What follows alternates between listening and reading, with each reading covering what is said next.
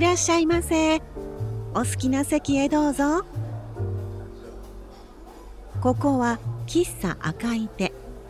私マダムトワが経営する古びた小さな喫茶店。ほら今日もお客様がお見えです。はいいらっしゃいませ。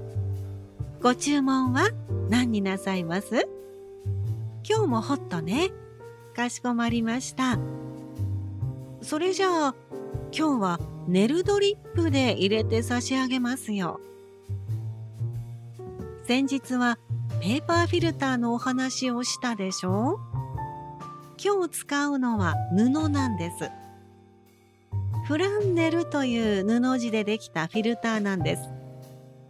ペーパーフィルターより目が粗いので使うコーヒー豆もそうですね。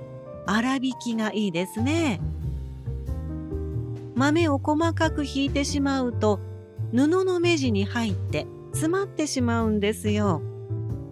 そうなると味わいが出てこないのでね。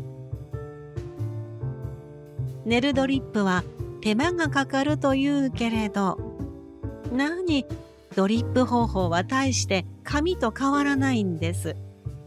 だけど布の管理の仕方というんですかね。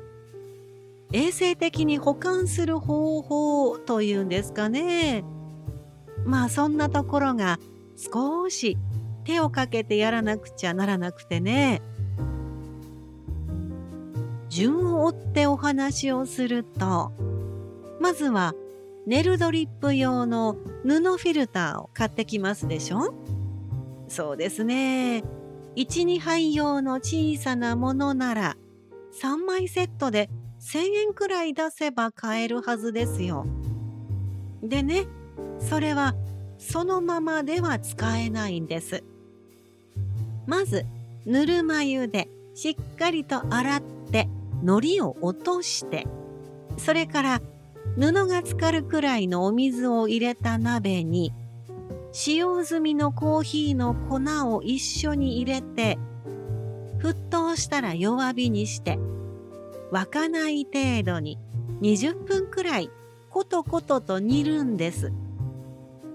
そうしますとね白い新品の布フィルターにコーヒーの成分が染み込んでいってほんのりと色がつきます。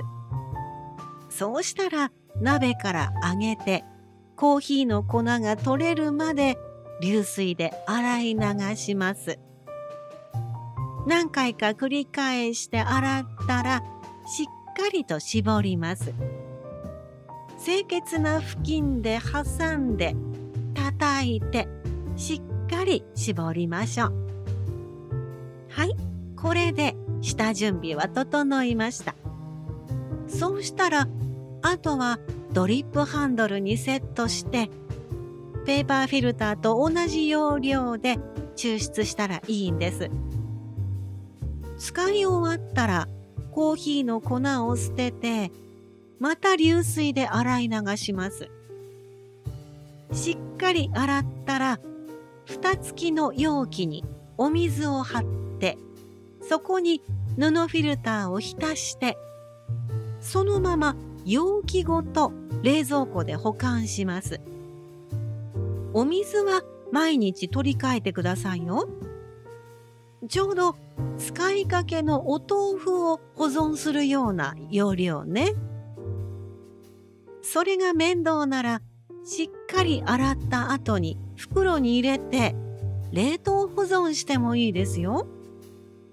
使う時は湯通しして解凍してから使ってくださいね。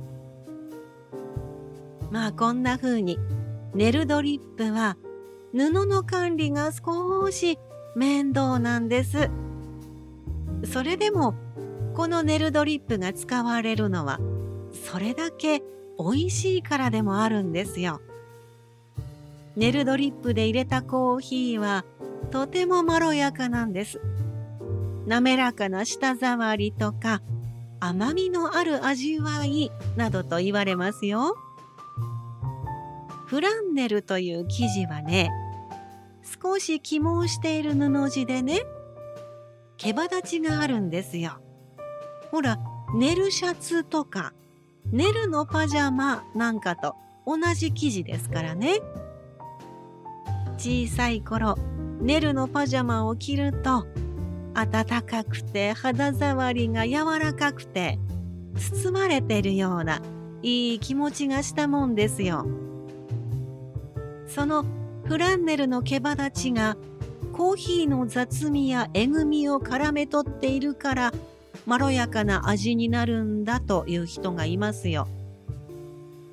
さらにネルだとペーパードリップに比べて目が粗いためコーヒーの油分が抽出されるんです。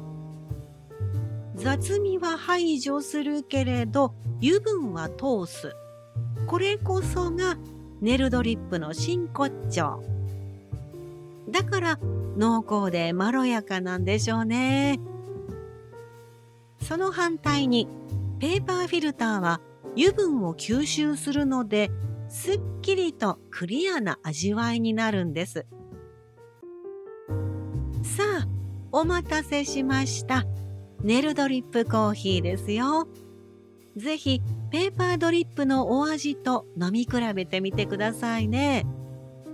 では、どうぞごゆっくり。